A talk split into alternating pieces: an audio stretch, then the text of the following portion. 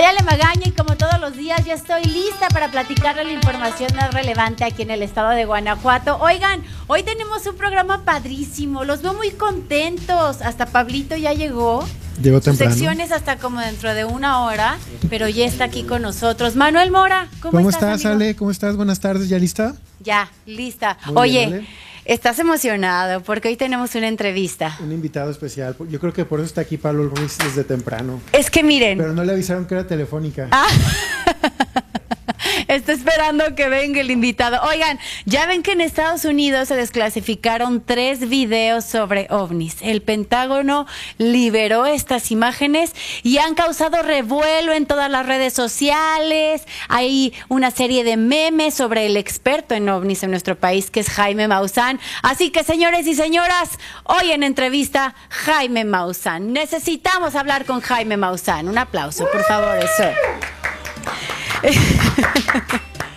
¿Por qué? Porque con Jaime Maussan. Ricacha. ¿Ustedes se imaginan que los marcianos llegaran con pleno coronavirus en el planeta Tierra?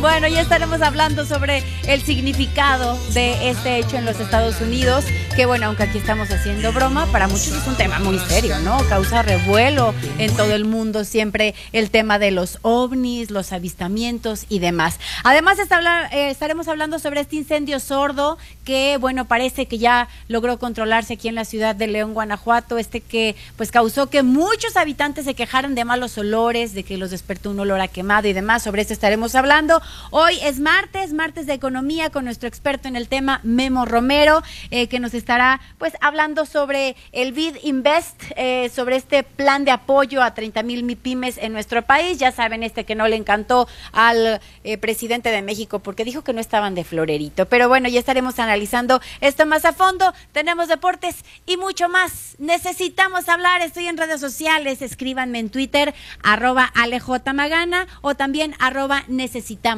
H. ¿Tanta información te genera desinformación?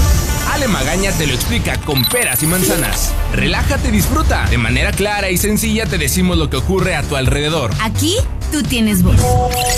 Aquí las cosas se dicen como son. Tú y yo necesitamos hablar. Tú y yo necesitamos hablar.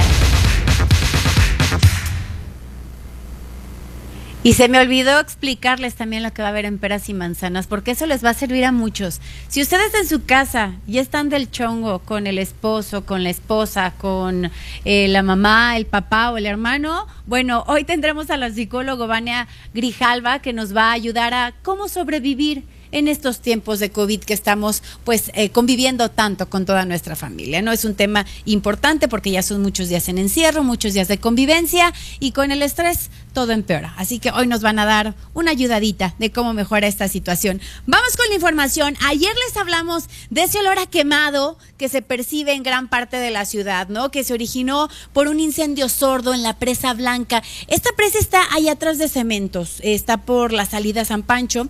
Y bueno, ¿qué es un incendio sordo? O sea, no son las llamas, ¿no? No está ahí ardiendo todo, no. Resulta que son más como brasas. Es un incendio que se va, que se da debajo de la tierra, porque aquí hay muchísimos químicos, muchísimos plásticos, hay basura. Entonces, aunque parezca que se controla el incendio por encimita, es lo que explicaban los expertos, resulta que las llamas siguen abajo. Entonces, es muy fácil que se reactive. El agua tiene que absorberse literal hasta el fondo para que el incendio se apague de raíz, literalmente, ¿no? Entonces, eh, de manera formal, 14 colonias reportaron malos olores, aunque en redes sociales los reportes pues son muchos más, ¿no? Aquí leímos muchos que nos enviaron a nuestras cuentas de Twitter el día de ayer. Las fumarolas alcanzan a ver a 3 kilómetros a la redonda. Ya en el 2017 se había registrado un incendio similar en esta zona y bueno, este en particular inició hace días porque inició como un incendio de pastizal ahí cercano y se extendió hasta la presa blanca. Se dañaron 10 hectáreas y bueno, era complicado controlarlo, también nos decían, porque la tierra ahí no es firme y no podían entrar las motobombas, las motobombas, así que se estaba removiendo la tierra para pues incluso echar ahí un poco de cal y poder acabar con este incendio. Las autoridades también habían expresado en su momento algún deseo de investigar el origen de este incendio.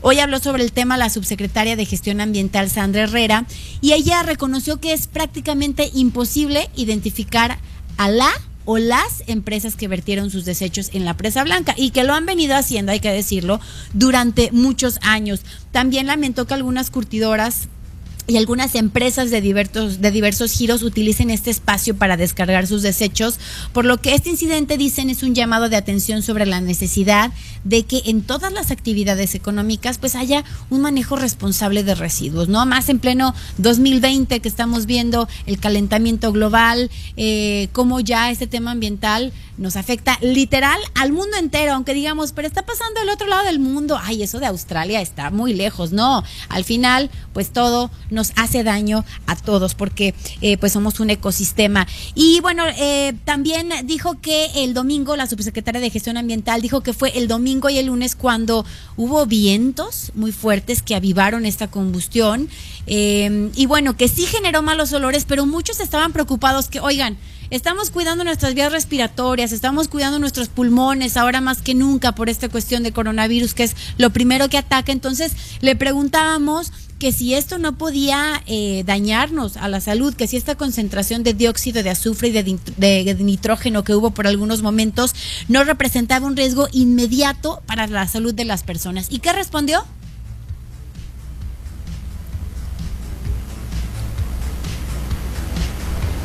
Entonces allí en Presa Blanca se quemaron plásticos, se quemaron eh, residuos de, de las curtidurías que muchas veces los llevan a donde están los cuerpos de agua porque piensa la gente que pues los va a cubrir el agua y entonces ya nadie se va a dar cuenta y ya no va a hacer daño.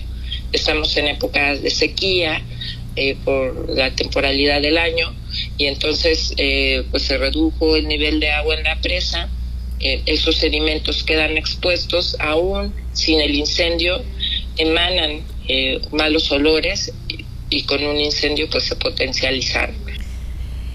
Y bueno, dice que esto en realidad no va a afectar a nuestra salud, que fue muy poca la concentración, entonces que de eso no nos preocupemos. Y también le platiqué con el director de Protección Civil, Crescencio Sánchez. Él dice que ya se da por terminado los trabajos que se realizaron en conjunto con bomberos, obras públicas, APAL, gestión ambiental y protección civil. Parece que ya pudieron controlar el incendio. Aquí pudimos observar cerca de 10 hectáreas que fueron las que se consumieron en un fuego tipo sordo que hemos descrito de una manera práctica como un brasero de 10 hectáreas y con una profundidad de hasta un metro en algunas zonas. Destinamos maquinaria, eh, estuvimos distribuyendo y compactando con cal o calidra, además del uso de agua no. que nos estuvo proporcionando Zapal para mitigar de manera ya total el incendio sordo que se presentó en, este, en este, esta zona que conocemos también como la Presa Blanca. Pues a las 16 horas del día de hoy martes damos por concluidos los trabajos, no con esto eh, la totalidad, es decir, estaremos enviando personal de manera permanente a que esté monitoreando las pequeñas fumarolas que en un momento dado se podrían reactivar ya concluimos los trabajos, el, el monitoreo permanente va a estar pues llevándose a cabo de, de, forma continua y estaremos al pendiente para evitar que se nos vaya a reactivar nuevamente. Bueno, pues entonces ahí está, ya se controló, pero durante la madrugada se van a continuar laborando también para controlar su expansión o reactivación con personal operativo de bomberos y también de protección civil. Dicen que para sofocarlo fue necesaria una remoción de tierra con maquinaria y uso de calidra, fueron 13 toneladas. Pues bien, ya por fin esto parece que está controlado. Eh, síganos escribiendo a través de nuestras redes sociales si siguen percibiendo este olor. Parece que ya hoy por la noche van a dormir tranquilas las personas que estaban en colonias aledañas que decían que pues el olor sí era como muy, muy, muy intenso. Bueno, eh, también les quiero platicar eh, pues el tema del coronavirus. Fíjense que afortunadamente, pues hoy no hubo decesos por este tema aquí en el estado de Guanajuato. Si bien es cierto, sigue creciendo el número de casos, también sigue creciendo el número de recuperados, así que eso es una buena noticia.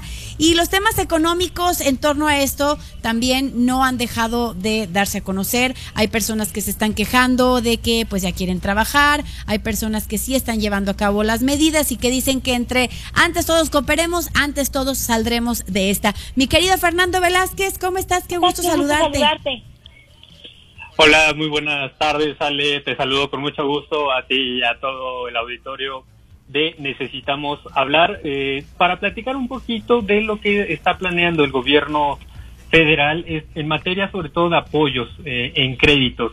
Hablamos con Mauricio Hernández Núñez, él es el superdelegado, digamos así se le llama, del gobierno de México en Guanajuato, y nos explicaba que a grandes rasgos se tienen contemplados tres créditos para justamente tratar de mitigar eh, los daños que ha generado la economía la pandemia del COVID-19. El primero de ellos es las famosas tandas para el bienestar, en el cual se le entrega a los beneficiarios seis mil pesos y en el caso de que sean beneficiarios ya del año pasado y que hayan cumplido puntualmente con sus pagos, eh, tendría, eh, que, tendrían derecho a diez mil pesos.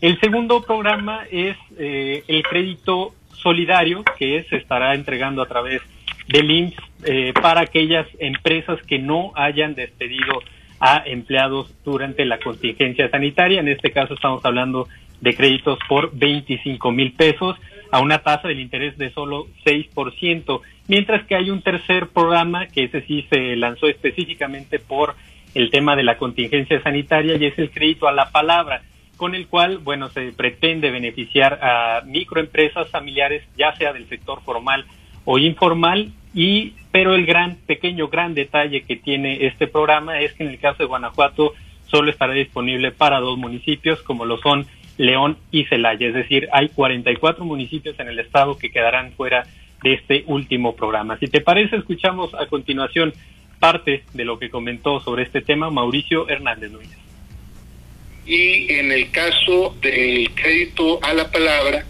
estamos calculando que vamos a llegar a los 35 mil créditos a la palabra. En estos momentos ya hemos logrado colocar al día de hoy aproximadamente 17 mil créditos. Calculamos nosotros poder llegar arriba de los 30 mil, de modo que estamos pensando en su conjunto eh, alrededor de 60, 65 mil créditos en Guanajuato. Listo, Listo ahí, las, palabras. Así es, ahí las palabras del superdelegado y bueno, un apoyo aunque es muy pequeño y, y sobre todo en este último caso de los créditos para micronegocios familiares, pues limitado exclusivamente a los municipios de León y Celaya, cuando bien sabemos que la necesidad pues eh, está en todos los municipios de Guanajuato. Oye, Fer, Oye, Fer no sé de qué, privilegios eh, pero fíjate que nosotros llevábamos ya varios días buscando a Mauricio y nada de información, ¿eh? Y de pronto tú la traes toda. Muy bien, Fer. Eh, hay que decirlo también, es muy hermético eh, Mauricio y yo también, no creas, hay que estarle diario, estarle dando lata hasta que, bueno, finalmente nos concedió esta entrevista. O sea, mi tema no es si dan o no la entrevista. Yo creo que lo importante y lo que nosotros queríamos es dar a conocer los apoyos federales que se tienen, ¿no? O sea, ahorita hay mucha necesidad económica y el punto es dar a conocer cómo la gente puede acceder a todo este tema de los apoyos. Entonces, si no te dan la información, pues va a ser también muy difícil que la gente en realidad pueda aprovechar estos apoyos. Totalmente de acuerdo y sobre todo cuando se requiere justamente comunicar todos los programas de ayuda que tiene el gobierno de México, que por un lado se le critica porque no, no, no está apoyando, al menos en la voz de distintos líderes empresariales, y por el otro sí hay algunos apoyos, pero no los dan a conocer de la forma en que debieran, y bueno, con esta actitud de no, no, no abrirse a compartir la información, pues peor tantito. Gracias, Fer. Nos escuchamos mañana. Así es, nos escuchamos el día de mañana. Que pasen todos una excelente tarde. Igualmente. Oigan, y aunque sin echar las campanas al vuelo, la Confederación Patronal de México en León, la Coparmex, catalogó como oxígeno puro para los empresarios estos apoyos en crédito para el pago de nóminas que van a venir del gobierno estatal de lo ingresado sobre el impuesto sobre la nómina. Esto fue lo que dijo el presidente de la Coparmex León hoy es, y sobre todo es pues, desde que nos anunciaron que esta contingencia se iba este, por el, ya por el mes de mayo, pues, este, pues sin lugar a duda, ¿no? de hoy la encuesta que nosotros hicimos, pues veíamos que solamente ya el 14% de las empresas encuestadas tenían el flujo suficiente para, pues, para mantener sus nóminas principalmente este, eh, en el mes de mayo, ¿no? Los demás pues necesitamos pues ese, ese oxígeno para poder eh, pues cumplir con la obligación elemental que es el, el pago pues, de, la, Oigan, y es que al final, pues de verdad que los números son fríos. O sea, Alberto Rones decía que solamente el 14% de las empresas contaba con liquidez para el pago de la nómina. El 14%. Por eso ya se habían solicitado 50 préstamos por los empresarios cuando se dispuso un primer recurso de 800 millones de pesos. Y bueno, también detalló que ni con todo el monto de lo dispuesto que alcanza 3 mil millones de pesos se puede pagar un mes de la nómina de los trabajadores en Guanajuato, ¿no? El recurso de todas maneras va a permitir pues menguar las afectaciones, además de destacar que un consejo integrado por empresarios de seguimiento a su ejercicio. Oigan, y el día de hoy hubo una reunión por parte del el PRI, a través de sus regidores. Eh, están proponiendo eh, que más de 600 empleos temporales en León, con sueldo de 5 mil pesos mensuales por tres meses, eh, así como reducir 50% el impuesto cedular. Pero toda la información la tiene mi querido Julio. Hola Julio, ¿cómo estás? Julio Ramos. Buenas tardes, amigos también que nos están escuchando a través de esta señal. Aquí necesitamos hablar, Ale. Pues mucho gusto saludarte. Y como oye, Julio, Julio. Antes de que me des la información, porque no quiero ser grosera, te cantaré las mañanitas, pero canto muy mal. Pero así que nada más te mando un abrazo, feliz cumpleaños. ¿Cuántos cumplimos? Muchas gracias, Ale. 25 apenas todavía. Ay, estás jovenzuelo. Cuarto de siglo, pero aquí andamos. Y no creo que cantes mal las mañanitas, yo creo que no me las quieres cantar. Oye, ya casi te alcanzo a los 25. Ya casi. Ya casi en tres años estamos ahí al par, yo creo. Eh, ¿Verdad? ¿verdad? Muy, bien. Ya te sacaste, un 10. bueno, Ale, pues te platico de esto y te agradezco muchísimo eh, por el tema de, la felicitación. este, y platicarte, bueno, pues el PRI, eh, a través de una rueda de prensa virtual, estas que son las que están dando ahorita prácticamente empresarios, gobierno y demás, por el tema del COVID-19, pues proponen, Ale, que se creen alrededor de 667 empleos temporales en el municipio de León con un sueldo mensual de cinco mil pesos, esto como parte de, eh, pues hay que direccionar algunos recursos, más o menos serán como 28 millones de pesos los que pide el PRI, los regidores a través de, de Vanessa Montes de Oca y el regidor Poncho Orozco, eh, para que pues el propio municipio de León pueda brindar estos apoyos a ley que señalar que también hay apoyos estatales a través de Secretaría de Desarrollo Social y Humano que más o menos son 3.300 pesos de manera mensual y esto por labores como barrer las calles, algún tipo de proyecto de embellecimiento de la ciudad de manera temporal. Además, también pues hicieron propuestas como el que ahorita los permisos para bebidas alcohólicas, para vender sobre algunas calles de la ciudad, pues también no tenga ningún cobro y esto pues representa un apoyo a los comerciantes que viven al día a día, que son bastantes los afectados en estos momentos. Ale, pero si te parece, vamos a escuchar qué fue lo que dijo la regidora Vanessa Montes de Oca, quien pues encabezó esta iniciativa que va a ser presentada próximamente a regidores y también a los síndicos del ayuntamiento. En el ámbito municipal, la propuesta es de 28 millones 655 mil 660. Ese es el monto eh, que proponemos de apoyos en el paquete. Obviamente no está incluido ahí el tema de las adquisiciones, porque las adquisiciones, bueno, ya trae su propio presupuesto y en ese sentido eh, nada más es eh, dividir o llegar a más compradores, perdón, a más vendedores, a más empresarios que puedan ofrecer los servicios y productos al municipio. Ese ese monto, ese monto nada más habla de los apoyos que ya comentamos. Y para lo que es como propuesta para gobierno del Estado son 320 millones 936 mil 880 el monto total. Pues también ahí los, los regidores le lanzan ahí una propuesta legislativa, dicen reducir el impuesto cedular ya para un 50%, este que recién tuvo un incremento en cuanto a lo que se les cobra sobre la nómina a los empresarios, para que pues también tengan menos afectaciones y esto permita pues el desarrollo, el impulso económico y como ya escuchábamos Alberto Ruénes, muy pocas empresas tienen esta liquidez actualmente y así a donde voltee sale. Bueno, bueno, pues ahí, pues la, propuesta, muchas gracias, Julio Ramos. Te mandamos un abrazo, nos guardas pastelito, al paso que vamos, guárdalo en el congelador. Claro que sí, Aleito, guardamos pastel, que déjame decirte que no me gusta tanto, me preparan otra cosa llamada Carlota, pero ahí claro que sí te guardamos un poco. En el congelador para que se conserve. Gracias, amigo, un abrazo. Gracias, abrazo, buenas tardes para todos.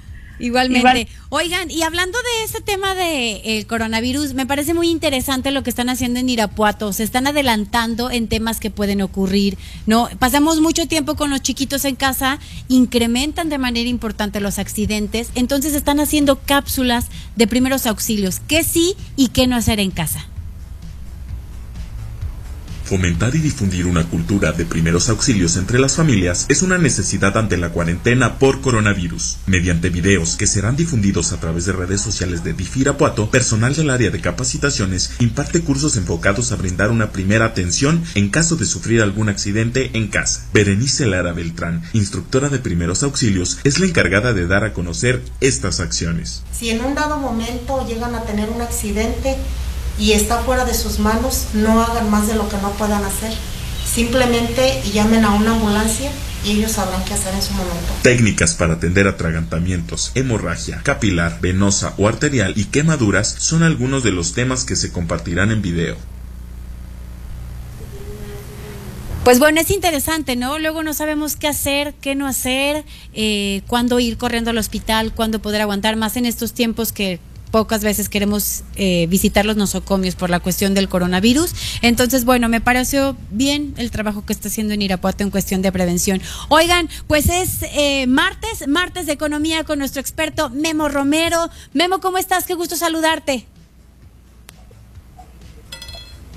Hola, Memo. Hola, Memo, qué gusto, saludarte. Hola, Le, ¿cómo estás? Muy bien, gracias. Oye, pues con todo este tema de que si el presidente se enojó porque él no era florerito, eh, de este tema del Bid Invest y este programa que cuenta con el respaldo de Hacienda y que pretende dar créditos totales hasta por 12 mil millones de dólares a 30 mil MIPIMES nacionales al año. Eh, ¿Qué opinas de esto? Tú que eres experto en el tema de economía. Bueno, mira, el, primer programa eh, que no debería haberse enojado porque es un programa que es eh, directamente gestionado por el Consejo Mexicano de Hombres de Negocios. Además sale es con el brazo privado del BID. El BID es un banco, el Banco Interamericano de Desarrollo, con sede en Washington, que propugna por el desarrollo en los países. México está representado a través del secretario de Hacienda y entonces eh, lo que se votó ahí en el Consejo es que pudiera estas grandes empresas gestionar estos recursos que son el para un factoraje inverso. ¿En qué consiste? Un factoraje es si te, si te debe a ti una compañía, le, tú tienes una factura que te van a pagar en 30, 60 o 90 días, poderla descontar, es decir, con una comisión que es el, las veces de costo financiero, que tú puedas entonces tener ese dinero y, darle liquidez. Entonces, mira, yo yo lo que veo en todo esto y, y, y, y haciendo la, contestándote la pregunta es que para un plan de emergencia económica, Ale, tenemos dos vías que no hay que perder de vista. Ahorita el objetivo principal es salvar el empleo, darle liquidez a las empresas para que puedan pagar la nómina, Ale. Porque Si, no, si no se puede pagar la nómina, tú vas a tener que hacer ajustes en empleo y ese costo de oportunidad es altísimo. Y, lo debería de ver así el gobierno, porque es una persona que deja de, de, tener pago de impuestos, de que deja de tener un ingreso permanente y entonces eh, hay un problema, sobre todo grave, social también de empleo. Pero la otra vía es cuando ya empiece a haber una recuperación económica, es donde eh, de alguna forma no quiere decir que tiene que empezar justamente eh, después de que termine la, la, el salvamento del empleo, sino como dos carreteras paralelas y tiene que empezar a haber acciones también de reactivación de economía. Una de esas, yo ahí clasifico este programa del BID porque ya, ya significaría que las empresas empiezan a comprar, Ale, y en este momento no hay consumo, es un problema de demanda agregada, no hay consumo casi, o, o el consumo se fue al 20%, ¿verdad? Entonces, son estos caminos. Cuando ya empiece a reactivarse la economía, el programa debe estar hecho y debe de ser un programa donde vengan apoyos entonces de capital de trabajo, de factoraje, de, capital también para equipamiento, para eh, volver a, ir reactivando la economía. Oye, Memo, me gustaría preguntarte sobre los programas que se están haciendo a nivel local, a nivel estatal. ¿Tú qué opinas? ¿Se está haciendo eh, bien? Eh, ¿Faltan? ¿Van a hacer falta más cuando esto se reactive de alguna manera? Mira, es probable que sí, Ale. Es muy difícil que, que, que, tenga, porque tenemos límites ¿no? en los presupuestos, pero yo celebro mucho este último que ayer anunció el gobernador de los 3 mil millones, me parece que es muy pertinente porque precisamente va a salvar el empleo. Los que ya tiene operando el municipio también tienen muy buena objetivo y van más al que tiene una microempresa, al que tiene un autoempleo, un empleo popular e inclusive la parte de economía informal. Y, en los otros que están, digamos, en medio, que ya están operando por fondos Guanajuato, que también ya eh, está teniendo una buena demanda, ahí tienes una variedad donde pueden entrar empresas de tamaño mediano y pequeño. Entonces, eh, creo que esto es muy importante. Ahora hay que ver, escuchaba la entrevista de FER con, con el delegado eh, federal, hay que ver también hacia dónde van estos eh, apoyos federales para que complementen. Yo creo que no podemos desdeñar ninguno. Claro, claro. Y tenemos que estar haciendo una, una complementación con todos los programas, ¿no? Muchísimas, gracias, Nos, escuchamos el próximo, martes, Y bueno, aprovechando, pues que la, pues gente, busque, en redes, sociales, la cosmetiquería. Muchas gracias. Te agradezco mucho, ¿eh? Gracias, gracias, Memo. Hasta pronto. Hacemos una pequeña pausa. Oigan, después del corte ya viene Jaime Maussan. Mándenme sus preguntas por redes sociales. Aquí las cosas se dicen como son. Tú y yo necesitamos hablar. La Unión Europea y México han concluido hoy el último elemento que quedaba pendiente en la negociación de su nuevo acuerdo comercial que inició desde junio del 2016. Se tardaron algunos añitos, pero se acordó que prácticamente la totalidad del comercio de mercancías entre la Unión Europea y México estará exenta de derechos de aduana. Se trata de la primera vez que la Unión Europea acuerda con un país latinoamericano cuestiones relacionadas a la protección de inversiones y que incluyen disposiciones para combatir la corrupción con medidas para luchar contra el soborno y el blanqueo de capitales. Se parecen a ya saben quién. Voy a hacer mi última oferta, imposible rechazarla. El subsecretario de Salud, el ya famosísimo Hugo López Gatel, advirtió que será investigada y en su caso sancionada la filtración de una lista de personas, entre las que figura la titular de la función pública, Irma Erendira Sandoval, que se realizaron la prueba del COVID-19 y que resultaron positivos. Esto les platico que surgió a raíz de que en un noticiero se detalló que esta funcionaria federal fue testeada en el Instituto Nacional de Ciencias Médicas y Nutrición Salvador Subirán. Bueno, hasta revelaron el número de folio y la fecha pasado 20 de abril. Y es que nadie me puede ayudar, que estoy enfermo. Los hospitales privados ABC, Sucursal Observatorio y Médica Sur emitieron ayer por la noche un comunicado en el que indican que sus áreas dedicadas a la atención de COVID-19 se encuentran a toda su capacidad. Esto hace entonces imposible que dichas instituciones médicas reciban más pacientes con necesidades de atención de urgencia. ¿Necesitas más motivos para quedarte en casa? poco a poco recuperar la cabeza. Mi querido Pablo, ¿cómo estás? Bien, gracias. Pablo Ruiz. Bien, ¿y tú? También. Qué bueno, Alejandra Magaña. ¿Qué onda? ¿Estabas aquí Este, esperando a Jaime Maussan? Sí, estaba esperando a Jaime Maussan. Con tu este, libretita y pluma para que te dé autógrafo. Fíjate que es uno de mis ídolos. Lo estoy esperando con mucho gusto, pero bueno. Oye, ahorita me estabas diciendo que esos temas te apasionan. Fíjate que sí, después de los deportes es uno de los temas que más me llaman la atención. Eh, Me he documentado bastante en eso, fíjate. Sí. Y me interesa mucho esta entrevista que vas a realizar. Fíjate en un que mi momento más. señor marido también ese tema le apasiona. o Y sea, conozco mucha gente que Sí. también, ¿eh? la verdad es un tema bien apasionante. Y por supuesto supe de lo que liberaron hace muy poco ahí en el Pentágono de la información clasificada. Y antes ya habían desclasificado también otros. Bueno, la CIA liberó hace poco Exactamente. 10 videos. Exactamente. También, que están de manera gratuita en, red- en, Sí. bueno, en YouTube y en sí. varios portales. Pues YouTube es el, el portal que más consumo yo Ya. para ver este tipo de, de fenómenos, porque al final es un, es un fenómeno. Pero bueno, Bueno, a lo que te truje, Chencha, Eh, necesitamos hablar de deportes. oye, una vez que dije esa frase, mi hermana me escribió y me dijo, ¿quieres ser millennial diciendo esas frases? Oye, sí es cierto, es como de... Como de nuestra ¿De generación. señora o no? ¿Lo que te truje, Chencha? De doñita. Sí, ¿no? Pues está bien. Bueno, ni modo. El chiste es que, bueno, para empezar con la información, Ale, este, amigos que nos escuchan, hay la posibilidad, fíjate lo que se está planteando, que en Irapuato haya fútbol, pero no de primera división. Hay muchos que están vendiendo humo diciendo que en Irapuato, que... Te voy a platicar rápidamente, hace muy poco se liberó recurso para remodelar el Sergio León Chávez. El Sergio León Chávez, para los que no sepan, la mayoría saben, es un estadio eh, muy similar al Estadio León pero ya bien descuidado. O sea, no está embutacado, la fachada, los baños, los vestidores, la cancha, todo eso se está restableciendo justo ahora.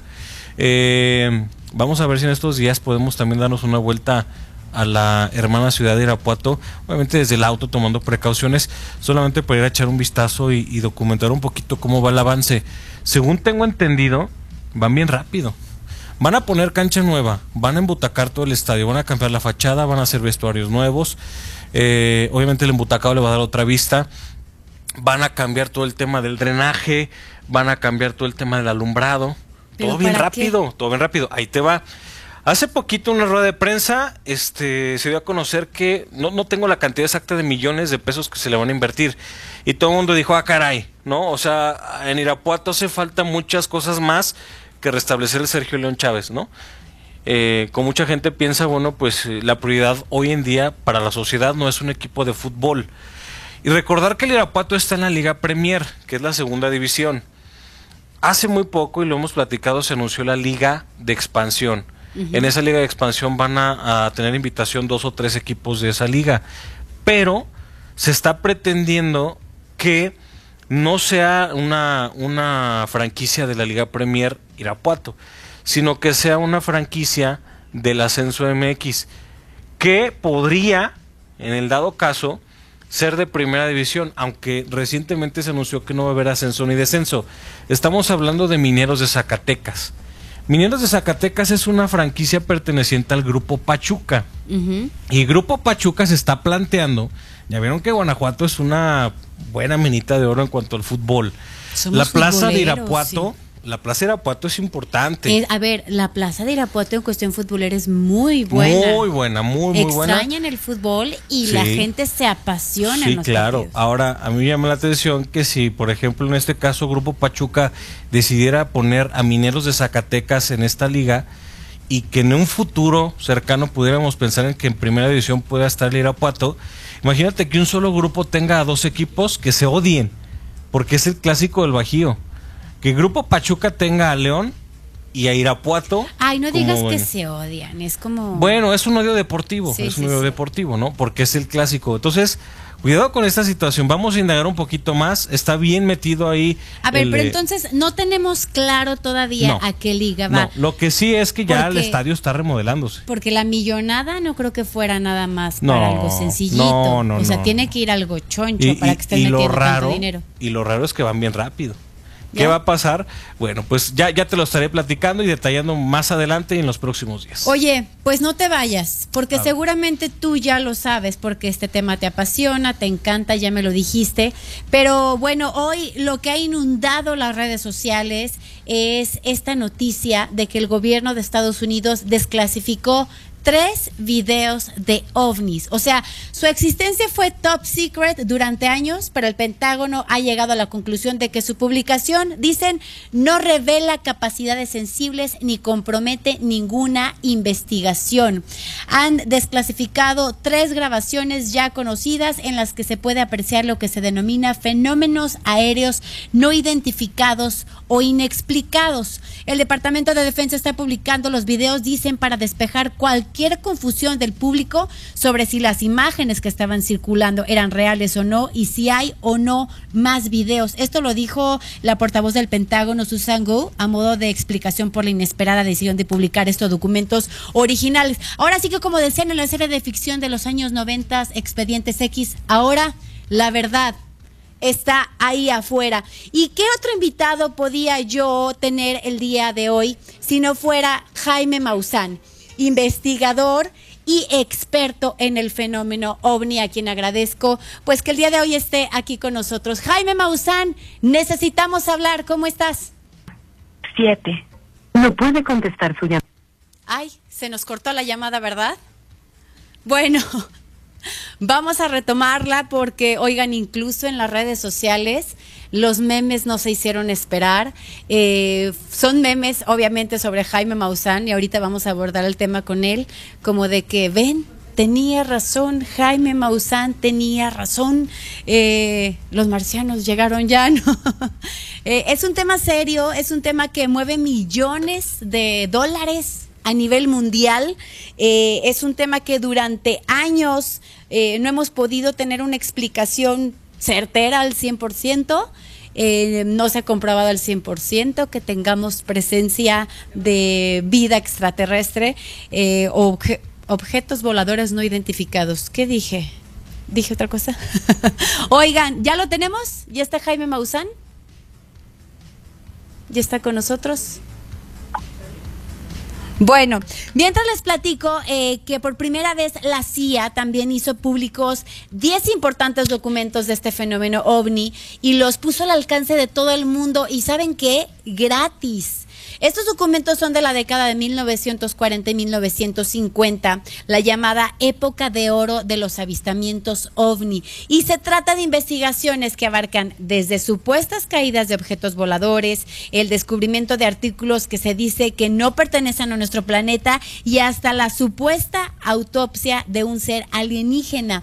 Estos archivos habían sido desclasificados originalmente en 1978. El detalle era que para consultar se necesitaba viajar a Maryland. Fíjense bien, tenían que viajar a Maryland. Después, pedir autorización para usar una de las cuatro computadores en los archivos nacionales de Estados Unidos en College Park y además hacerlo entre 9 de la mañana y 4.30 de la tarde. Ni un minuto más ni un minuto menos. Tras varios años, eh, esto fue lo que ocurría con esta información y ahora la CIA los pone en línea al alcance de cualquiera. Estos documentos forman parte de la colección FOIA UFO y la misma CIA los divide en dos segmentos. Aquellos dirigidos a los creyentes del fenómeno ovni, que seguramente son muchos de ustedes que nos están escuchando, y los que están enfocados a los escépticos en este tema.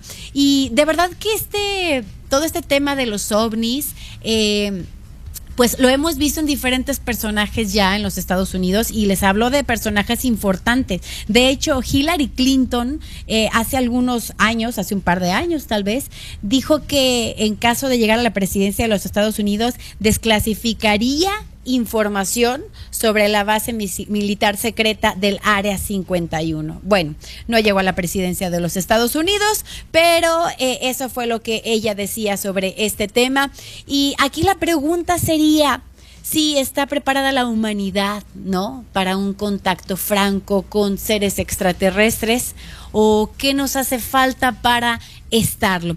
En lo que establecemos comunicación, eh, les voy a platicar lo que está pasando en El Salvador, cambiando radicalmente de tema.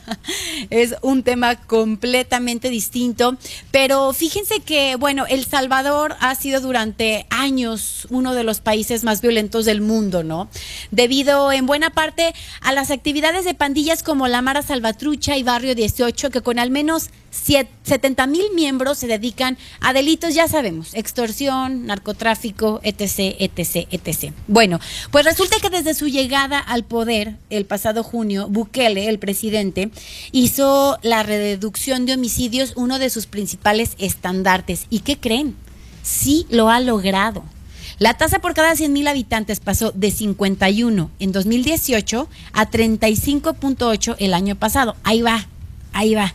Las cifras se estaban manteniendo en un dígito diario hasta que creen, hasta que comenzó la cuarentena por coronavirus. O sea, todo, esto, todo iba bien en la cuarentena. Un dígito diario en esta cuestión de homicidios, lo estaba controlando bien, pero el fin de semana pasado hubo un incremento importante. El pasado viernes se registraron 24 homicidios, el sábado 12 y el domingo 22.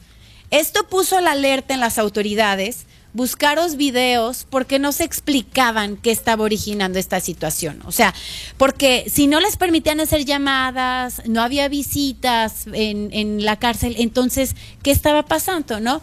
Pues resulta que agentes de investigación encontraron que internos se comunicaban de celda a celda por señas con aquellos que ya iban a ser liberados y que justo el jueves anterior a este viernes que hubo un repunte de homicidios, fue liberado un reo cabecilla de una pandilla. O sea, como que se llevaba información que se mandaban por señas y ya después salía. Ya tenemos a Jaime Maussan. Bueno, ahorita pónganle pausa a esta historia del Salvador y regresa ahora sí al tema de los ovnis. Mi querido Jaime Maussan, necesitamos, hablar. Qué gusto tenerte con nosotros. Muchas gracias, ¿cómo están? Muy bien, contentos de saludarte desde el Bajío. Hablábamos de estos videos que Estados Unidos decidió desclasificar. Ya dimos todo el contexto, ya platicamos un poquito de lo ocurrido y quisiera preguntarte específicamente ¿Cómo lees este mensaje? ¿Por qué Estados Unidos está, tomando esta decisión después que durante años fueron pues temas secretos, ¿no? Incluso tú has entrevistado exmilitares que te han confesado que tenían presión por parte del gobierno para callar estos temas. ¿Por qué Estados Unidos está tomando la decisión, Jaime? Porque era un proceso, era un plan que ya venía desarrollándose pero todo se interrumpió cuando sorpresivamente ganó el presidente Trump. Tú acuérdate que la señora Hillary Clinton, que estaba muy en contacto con un millonario, Lawrence Rockefeller, que había sido uno de los más fuertes promotores a los altos niveles, eh, que era muy amigo de Bill Clinton y, y que estuvo pues intentando la desclasificación por años y donde también se involucra John Podesta, que no solamente fue el, jefe del personal de la Casa Blanca con el presidente Obama, sino que fue el director de la campaña política de Hillary Clinton. Y eh, Podesta dijo cuando salió de la Casa Blanca con Obama que lo único que lamentaba era no haber abierto el fenómeno extraterrestre. Entonces considero que esta situación, este proyecto, se está retomando, está reanudando, ya que, como tú sabes, existen grandes posibilidades de que eh, retome la presidencia eh, un presidente como Joe Biden, quien está muy cerca de Podesta, quien está cerca de los Clinton, que son eh, por el momento los más interesados en que esto se abra. Entonces me parece que están poniendo la cama, me parece que están arreglando, poniendo todo en orden para que cuando llegue Biden se pueda terminar de abrir este este fenómeno. Ahora, sorprende que sea durante la pandemia, sí, sí sorprende. Yo creo que de alguna forma eh, se considera que es algo que puede relajar a las personas, que les puede dar en algo que pensar, que la situación ya está con gran tensión, ¿no? Y que en este momento, pues eh, es refrescante el que surja una noticia así, porque, pues eh, te repito, la gente se interesa en algo más, investiga, lee, y, se distrae, ¿no? Porque ya la situación es eh, bastante complicada debido a la, a la cuarentena tan severa que se ha llevado a cabo en algunos lugares, ¿no? Entonces creo que todo esto en su conjunto motivó a que el Pentágono decidiera finalmente eh, no abrir porque estos videos ya se conocían, ya habían salido a la luz, pero sí reconocerlos como auténticos, como oficiales y ponerle la firma del Pentágono detrás de ellos que lo cambia todo, porque esto es algo que nunca antes habían hecho. Entonces, sí es muy significativo, sí es muy importante y sí me parece a mí que, que tiene una intención política muy clara. Estamos hablando en estos momentos con Jaime Maussan, experto en el fenómeno ovni. Y bueno, también me gustaría preguntarte qué viene ahora por parte de Estados Unidos. O sea, si hay alguien que tiene acceso a material inédito en todo este tema de los avistamientos, eres tú. ¿Nos puedes preparar a ¿Qué es lo que podríamos ver ahora por parte de Estados Unidos? ¿Qué es el material que ellos tienen ahí que no ha salido a la luz? Bueno, la última parte ya casi no te escuché, pero mira, creo que lo que me estás preguntando es qué es lo que va a pasar ahora, que a partir de ese momento, qué es lo que va a ocurrir. Bueno, yo creo que lo que va a suceder es que, y lo que debería suceder, es que retomáramos la posibilidad de, de iniciar un proceso de comunicación. En el 1974 se envió un mensaje al espacio por parte de Frank Drake y Carl Sagan desde el radiotelescopio de Arecibo fue enviado a un lugar a, 25 mil años, a 22 mil 500 años luz de distancia y dijeron que llegaría el regreso. Si llegaba y si lo interceptaban inteligencias, pues llegaría en 50 mil años. Sin embargo, llegó en 27. Esto ocurrió porque evidentemente este mensaje fue recogido por alguna inteligencia y lo trajo directamente a la Tierra y nos plasmó la respuesta en los campos de trigo y muy compleja y muy sofisticada y perfecta, en el mismo lenguaje que nosotros enviamos, en código binario, con las mismas formas, con los mismos dibujos. Sin embargo, pues este, no continuamos este proceso de comunicación y se perdió la posibilidad. Un año después se dio otro mensaje que nos advirtió de que habría mucho dolor, pero que había mucho tiempo. Y en lugar de interesarnos y preguntar de qué se trataba esto, no lo tomamos en cuenta y hoy, 18 años después, pues está ahora aquí presente. Entonces, lo lógico, lo que debería de ser, no lo que va a pasar, no creo que vaya a pasar, pero lo que debería pasar es que se iniciara un proceso de comunicación con otras inteligencias. Jaime, me gustaría también preguntarte eh, si tienes alguna información de avistamientos en el Bajío, en Guanajuato, si tienes información de nuestra entidad sí hemos recibido algunos videos precisamente de León. Eh, tenemos un par de videos de León, de todo esto que ha venido ocurriendo. No es mucho lo que hemos recibido en los últimos años. Hubo un tiempo en que sí había mucha actividad y me mandaban evidencias.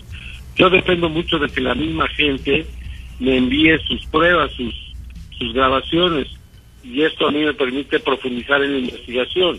De otra manera me, me es muy difícil. Entonces, sí tenemos algo que vamos a presentar próximamente, pero pues me gustaría tener mucho más y aquí a través de tu programa hago un llamado para que me escriban, para que me hablen. Mi, mi Twitter es Jaime Maussan 1, arroba Jaime Maussan 1, o mi correo electrónico Jaime Maussan arroba TV, para que se hagan favor de comunicarse conmigo. Y aparte vemos que hoy tienes un programa especial precisamente sobre esto, ¿verdad? A las nueve de la noche sí, lo voy a presentar porque, y el domingo también el tercer milenio, eh, bueno, hoy voy a hablar mucho de precisamente esto que te estoy diciendo, cómo se perdió la oportunidad de establecer y de continuar una comunicación. Dicho así sobre la mesa, parece que es una pues que, es una tontería, que es ciencia ficción, pero me gustaría que vieran las pruebas, las evidencias que tenemos como siempre, para que cada quien determine si lo que estoy diciendo tiene fundamento y si lo tiene, bueno, ojalá y que al menos a través de particulares se pudiera establecer este tipo de comunicación porque sí sería factible. Pero bueno, este, yo quiero que lo vean y que determinen la validez que tiene mi propuesta. Oye Jaime, eh, bueno, tú ahorita estás diciendo que se cortó la comunicación que estábamos estableciendo con el mundo, con el, por la vida que hay fuera de este planeta y que se interrumpió. ¿Qué nos hace falta entonces como humanidad para tener contacto con los seres del más allá, podríamos decir? Que funcionó lo que hicimos en el 74 y que en el 2001 se presentó la respuesta. Espero que ahora no tarde tanto tiempo, que tarde unos meses, pero mandar un mensaje a través de un radiotelescopio al espacio en código binario, igual que lo hicimos, pues ellos mismos nos dijeron, esta es la manera en que nos podemos comunicar. Ustedes mandan su mensaje y nosotros les damos la respuesta. y creo que de esa manera hubiéramos podido ir avanzando hasta lograr un mecanismo más claro que nos permitiera comunicarnos con, con estas inteligencias, ¿no? Te repito, este, ojalá que lo puedan ver, porque si no suena alucinante. Pero cuando veas las pruebas y los dibujos, las, las señales, lo que pasó en esos años, te darás cuenta de la importancia que tuvo y que tiene para poder continuar, eh, porque lo antes de que haya un contacto con estos seres, pues tiene que haber comunicación. Si no hay comunicación, no hay contacto.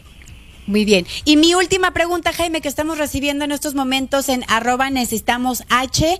Me están preguntando cómo poder diferenciar de un video real a uno editado.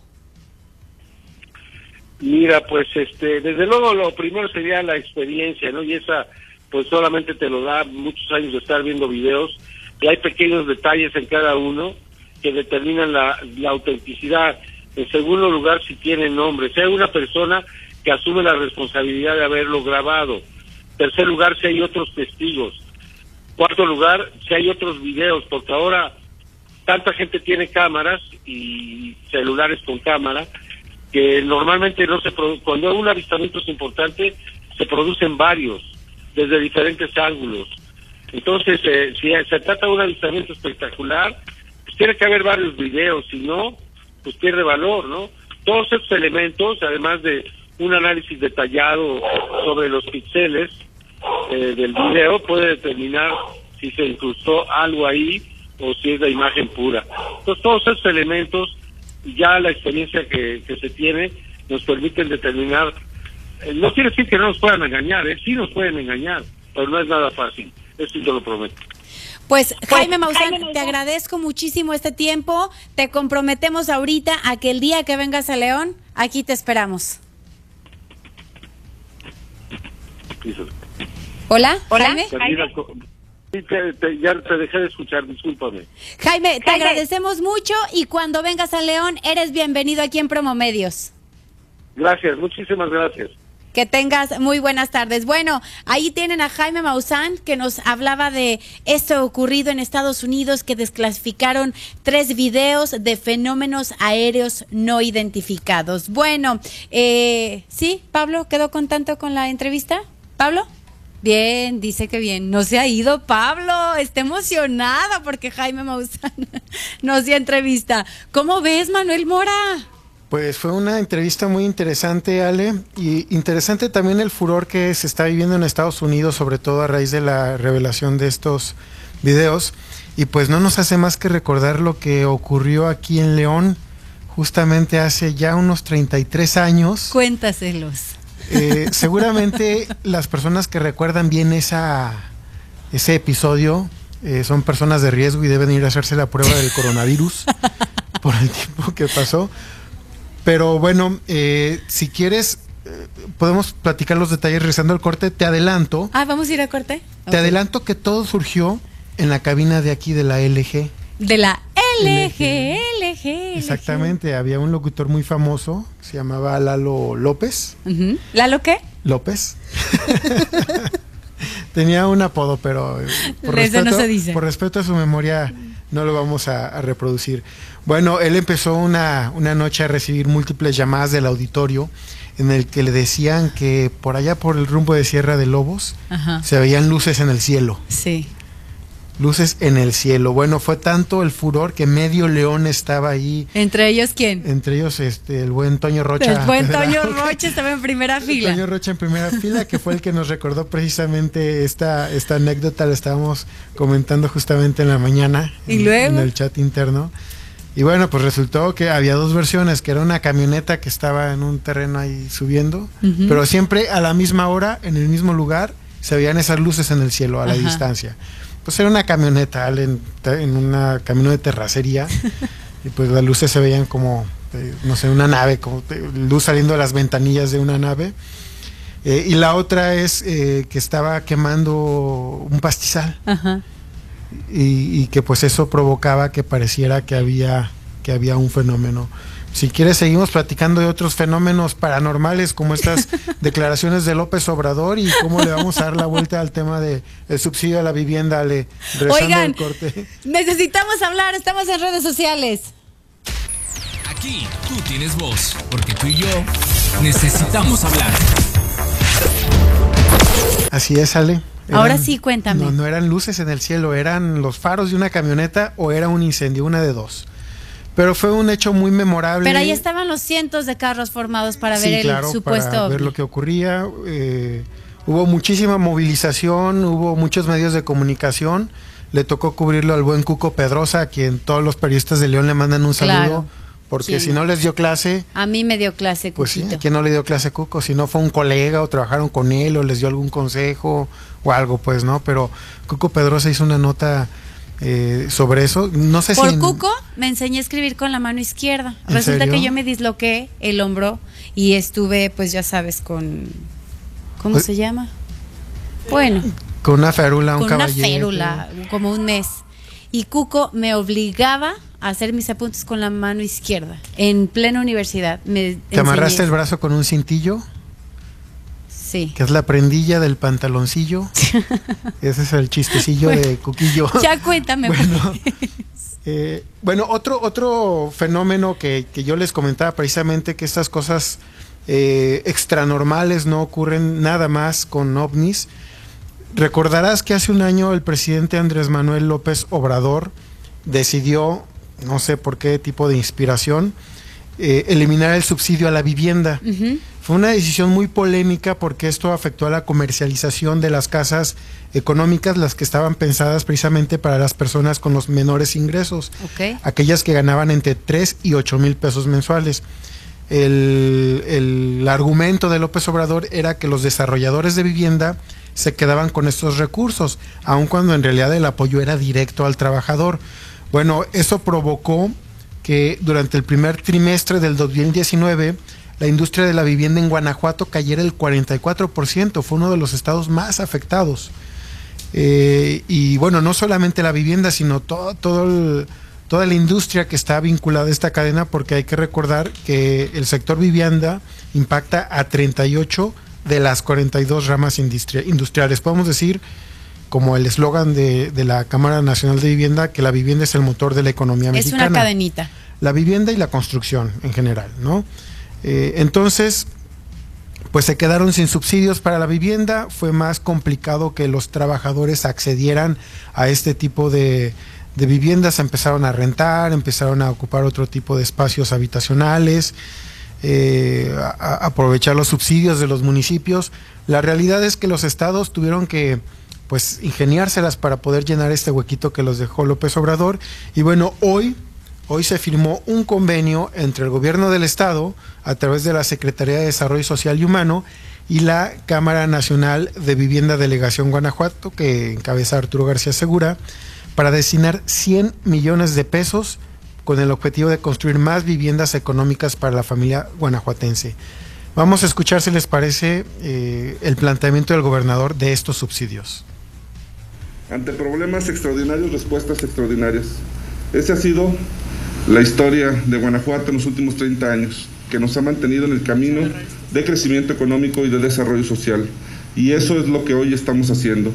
Hemos firmado un convenio de colaboración entre el gobierno del Estado, a través de la Secretaría de Desarrollo Social y Humano, a quien agradezco al médico Gerardo Morales al subsecretario Lalo Trujillo por todo el esfuerzo, con la Cámara Nacional de la Industria de Desarrollo y Promoción de Vivienda, Delegación Guanajuato, y agradezco a los tres empresarios que hoy nos acompañan, un convenio que tiene como principal objetivo generar oportunidades para que más familias guanajuatenses tengan una vivienda propia.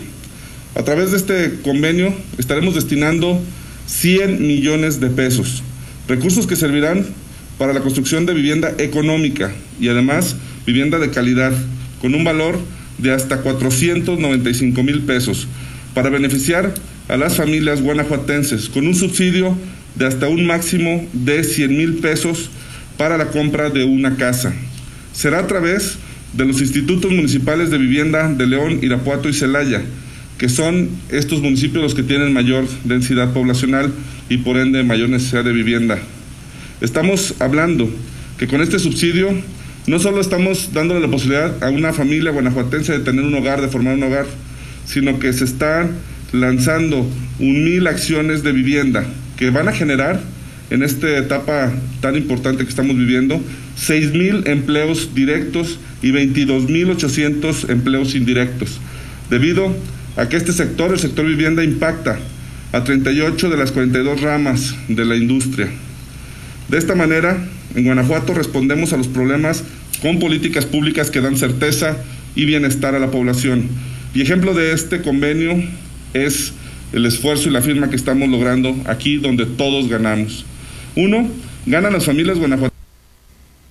Escuchamos al gobernador dando cifras y explicando los detalles de estos subsidios que van a beneficiar pues a infinidad de familias, sobre todo de León, de Celaya y de eh, bueno de estos municipios que tienen gran densidad poblacional, Ale. Y fíjate que eh, bueno ya con esto están tratando de paliar un poco este recorte que sí fue un duro golpe para todos los desarrollos de la vivienda en todo el país, pero sobre todo para los beneficiarios, para los trabajadores, los que menos ganan.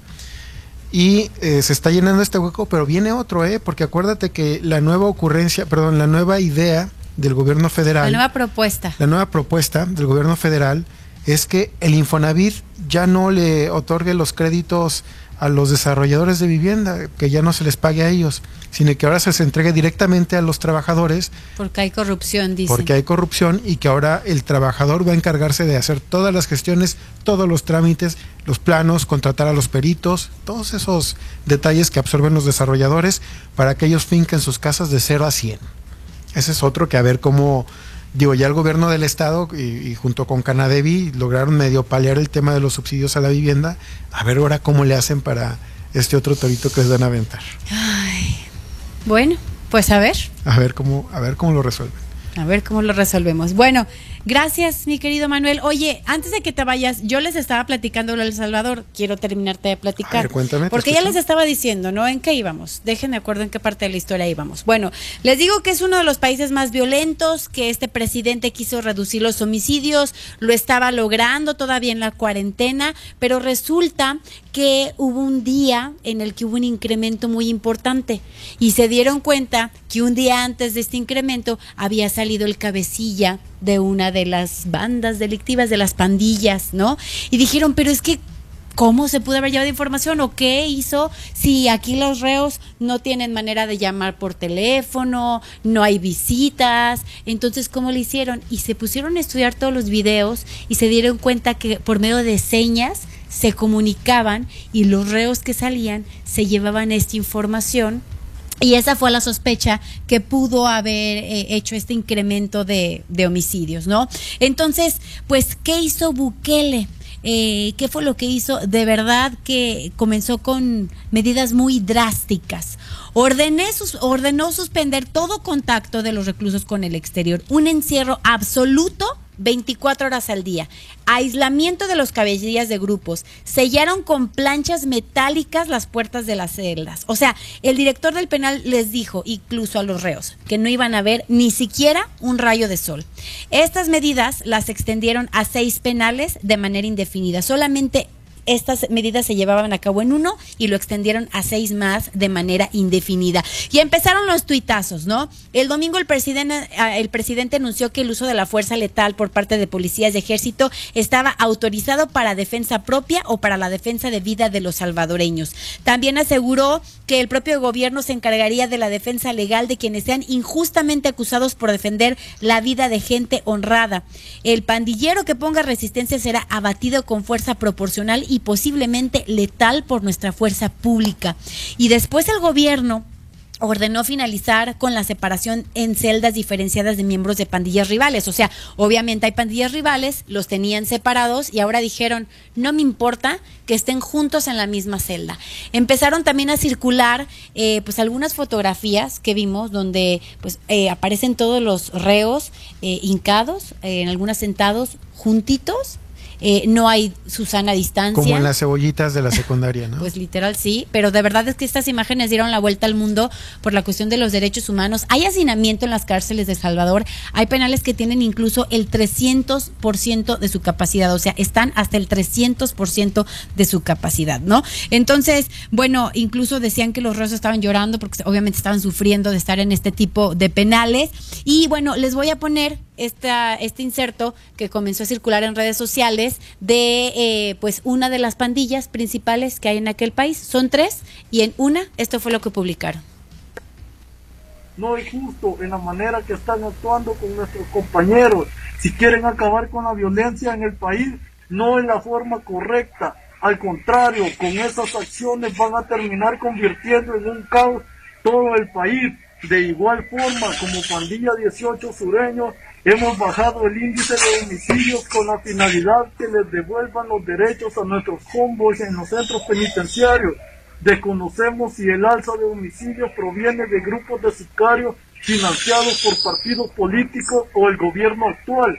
Asimismo, le hacemos el llamado a los letras. Capten el mensaje, ya que si ustedes son los que han elevado el índice de homicidios, están en el ojo del huracán y habrá repercusiones. Reconocemos nuestros errores como pandilla 18 sureños, así como hemos sido parte del problema, también somos la solución y lo hemos demostrado. Hoy en día que el pueblo salvadoreño está pasando esta crisis, ayudando a las familias de bajos recursos, entregándoles víveres de la canasta básica.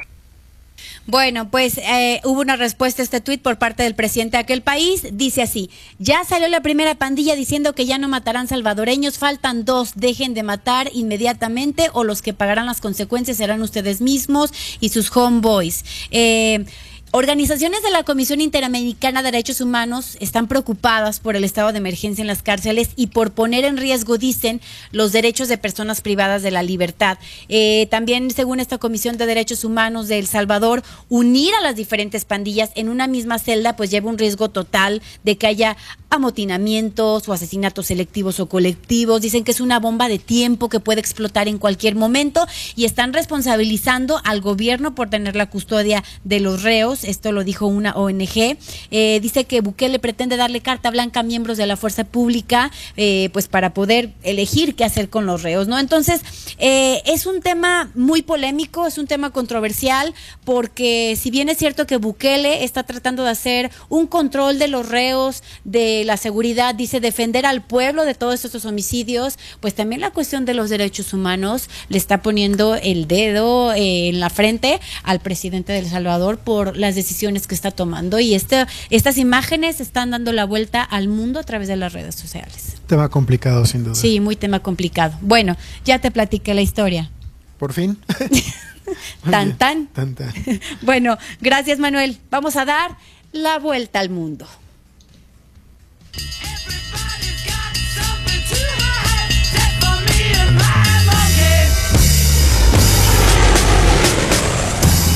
El Instituto Jenner de la Universidad de Oxford ha realizado pruebas exitosas en monos de una vacuna contra el COVID-19. Después de 28 días, estos monos infectados e inyectados permanecieron sanos y ahora planean probar la inoculación en más de 6.000 personas a fines del próximo mes. En caso de que se ratifique su efectividad, los expertos creen que millones de dosis de la vacuna podrían ya estar disponibles para humanos en septiembre, aunque sería necesario contar con una aprobación de emergencia de los organismos pero parece que la llegada de la vacuna se ve cada vez más cercana.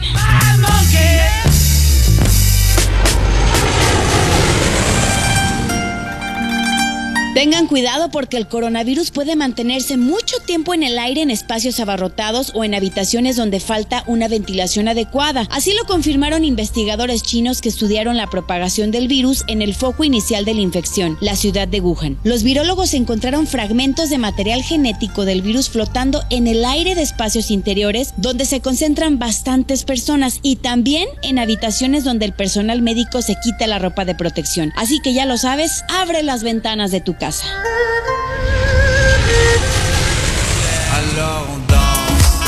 El primer ministro francés Edouard Philippe anunció este martes la reapertura a partir del 11 de mayo de todos los comercios del país, excepto restaurantes y cafés, y el uso obligatorio de cubrebocas ya es una realidad también en los transportes públicos de Francia.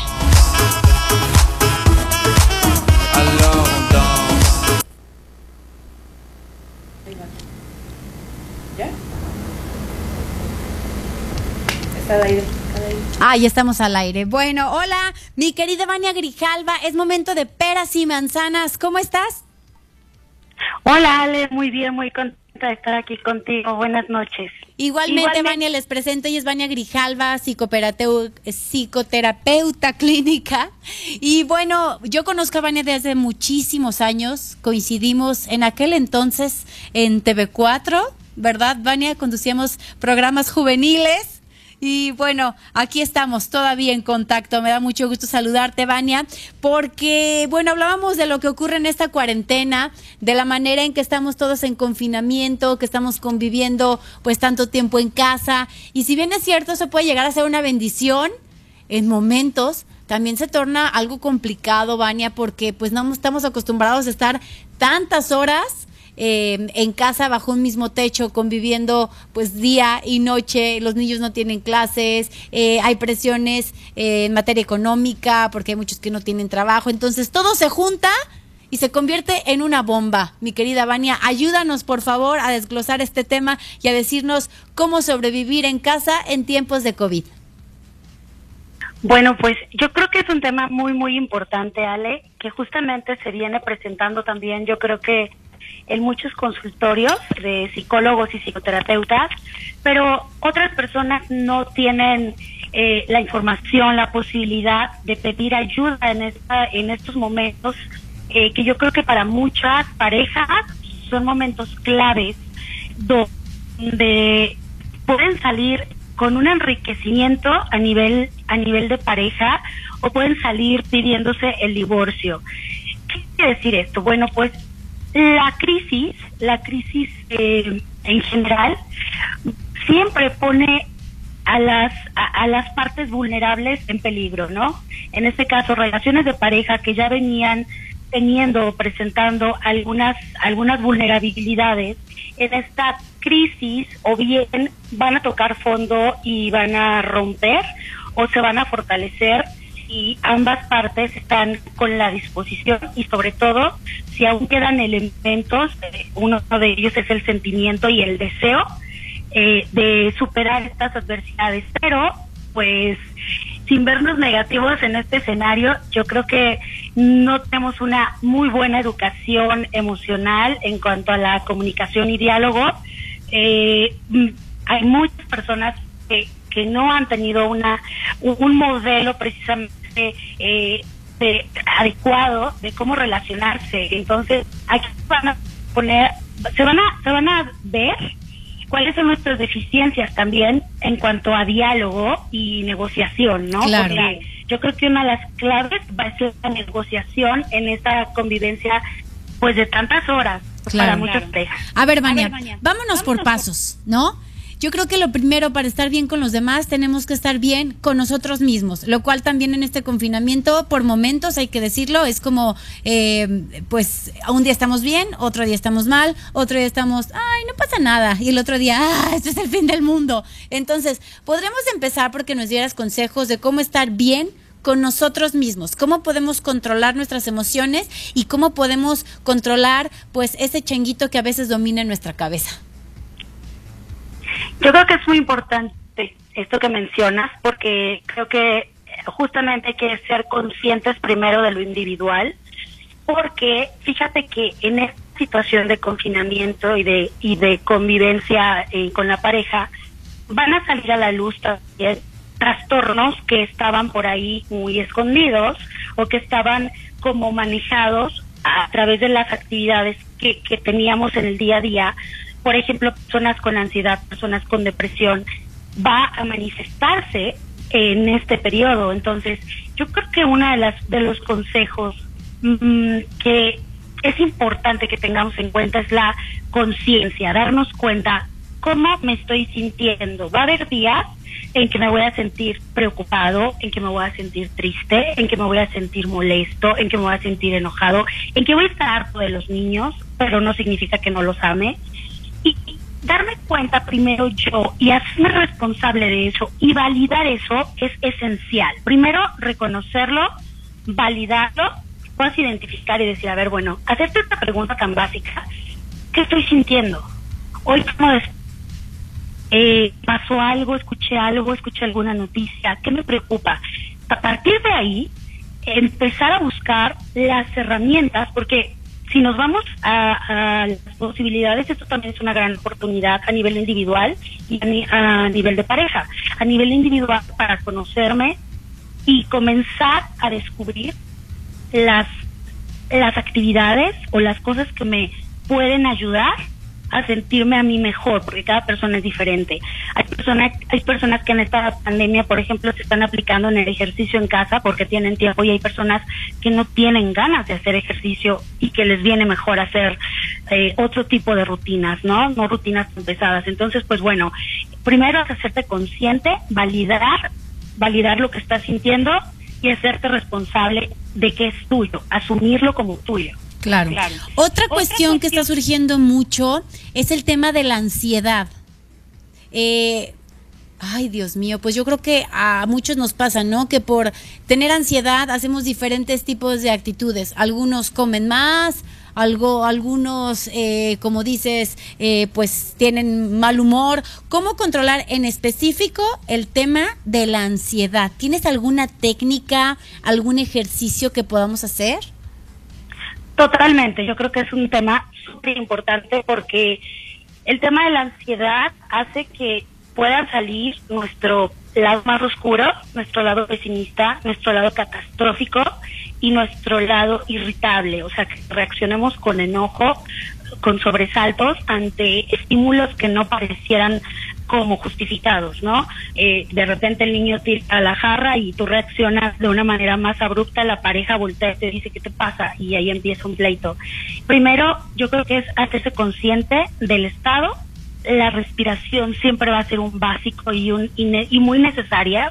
El aprender a respirar, el, el darte cuenta que cuando tenemos ansiedad la respiración es más corta, hacemos respiraciones más cortas, por lo tanto oxigenamos menos.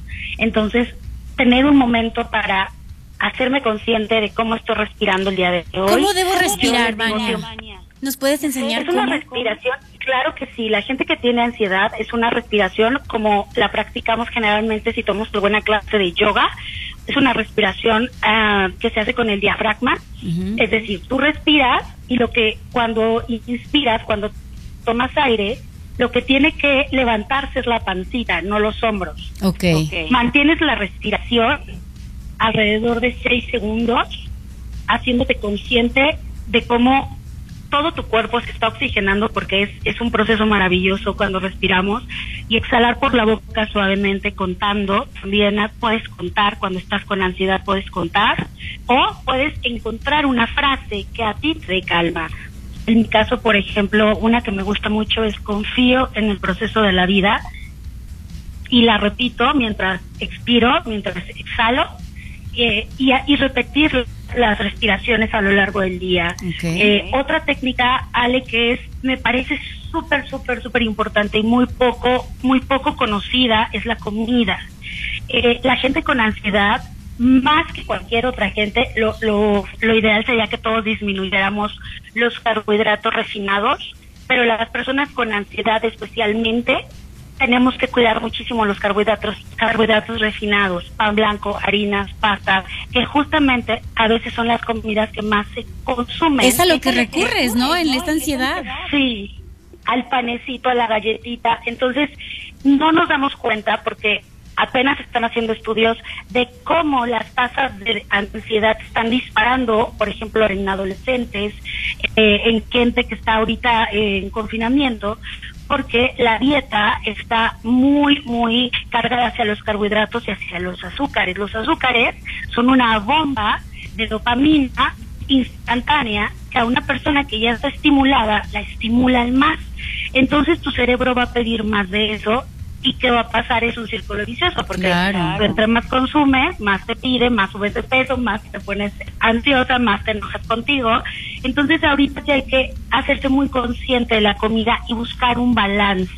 Eso es clave, un balance con, con, con la dieta, con la, con la comida. Perfecto. Ahora, ya que nos diste más o menos algunas técnicas para tratar de estar bien con nosotros mismos, para controlar la ansiedad, pasemos al tema de la pareja. Por ejemplo, ¿qué nos aconsejas con la pareja en este tiempo de confinamiento? Poner algunas reglas, poner eh, algunas rutinas. ¿Qué, ¿Qué nos conviene con el tema de, de la pareja, de los hijos? ¿Cómo lidiar esto? Bueno, lo primero es entender que estamos ante una situación desconocida, esto no lo habíamos vivido y un- hay parejas muy nuevas que se acaban de casar, hay parejas con muchos años de trayectoria ya. Oye, si quieres conocer a Andrés, vive con él un mes y ahora sí literal. lo regreso. Exactamente. Fíjate que se dan fenómenos muy interesantes, eh, pero lo primero es establecer acuerdos, el diálogo. Si tú no sabes dialogar, si tienes una pareja que no sabe dialogar, va a ser muy difícil, porque lo primero va a ser establecer acuerdos. Esta es una situación nueva, vamos a pensar en tus necesidades y mis necesidades. ¿Yo qué necesito? Bueno, si yo voy a trabajar en casa, yo soy una persona que se distrae muy fácil, yo necesito tu apoyo, por ejemplo, en el tiempo que yo esté y que dedique a trabajar en la computadora, eh, a lo mejor en esta parte tú estés con los niños y puedan organizarse, hacer acuerdos, poner un poner un reglamento en cuanto a área, las áreas de la casa. Suena muy lo- muy loco, pero es así. Decir en qué espacio tú te sientes cómoda, en qué espacio tú te sientes cómodo y tratar de cuidar ese espacio y de no invadir ese espacio cuando el otro esté en su momento consigo mismo, porque es importante hacerle saber a la pareja cuando es necesario un tiempo fuera, cuando es necesario alejarse y decir voy a voy a Voy a la cocina, me voy a la cocina. cocina no existo. Ok, ok. Hacer algo que te relaje, ¿no? Eh, igual él, él que esté haciendo algo que le relaje, ese, ese tiempo que sea sagrado y procurar. Yo creo que en este en esta situación, Ale, hay una cualidad y una característica que es la empatía. Las parejas con una capacidad de empatía van a salir de esto eh, triunfantes y fortalecidos. Bien. Si tú te das cuenta en esta temporada que no tienes a una pareja con la empatía suficiente o tú no eres empático, o lo trabajan o truenan. Bien. Bien. Vania, me encantaría invitarte otra vez a Peras y Manzanas la próxima semana porque es un tema que es muy extenso y que, bueno, obviamente ya se nos acabó el tiempo, pero ¿te parece si la próxima semana seguimos platicando de más temas? Me parece excelente, Ale. Hay mucho, hay mucho que compartir y que aprender en temas eh, de, de emociones y, y psicología. Gracias, Vania. Te mando un abrazo. ¿Dónde podemos encontrarte? Otro para ti y un saludo. Gracias por la invitación, Ale. Cuéntanos dónde te encontramos, Vania, antes de irte. Eh, bueno, estoy en redes sociales como Vania Grijalva y en Facebook. Ahorita, por, por cierto, tengo un grupo para personas que están viviendo la cuarentena con depresión y ansiedad. Tengo un grupo, pueden ahí solicitar unirse, donde yo estoy subiendo contenido para darles justamente herramientas de forma gratuita y damos una red de apoyo. Entonces, Vania Grijalva, ahí que me agreguen y también está la página eh, para que puedan seguirla y tengan información. ahí. Muchas gracias, Vania. Un abrazo. Otro abrazo para ti, hasta luego, buenas noches. Gracias por habernos acompañado. Ya nos vamos. Soy Ale Magaña. Eh, el día de mañana necesitamos hablar a las 6:30 de la tarde. Gracias, Manuel Mora. Gracias, Marianita. Gracias, Charlie, Miki, a Pablo, a todos los que están allá en cabina, Mane, no sé quién más esté, el Men, a todos ustedes. Gracias. Hasta mañana. Soy Ale Magaña y los invito a vivir intensamente y que pase, pues lo que tenga que pasar. Cada 60 segundos en el mundo se envía, se consume, se comparte y se publica información. ¡Ultra! En Ultra creemos en el periodismo fácil de digerir. Porque aquí las cosas se dicen como son. Tienes una cita con Ale Magaña, porque tú y yo Necesitamos hablar.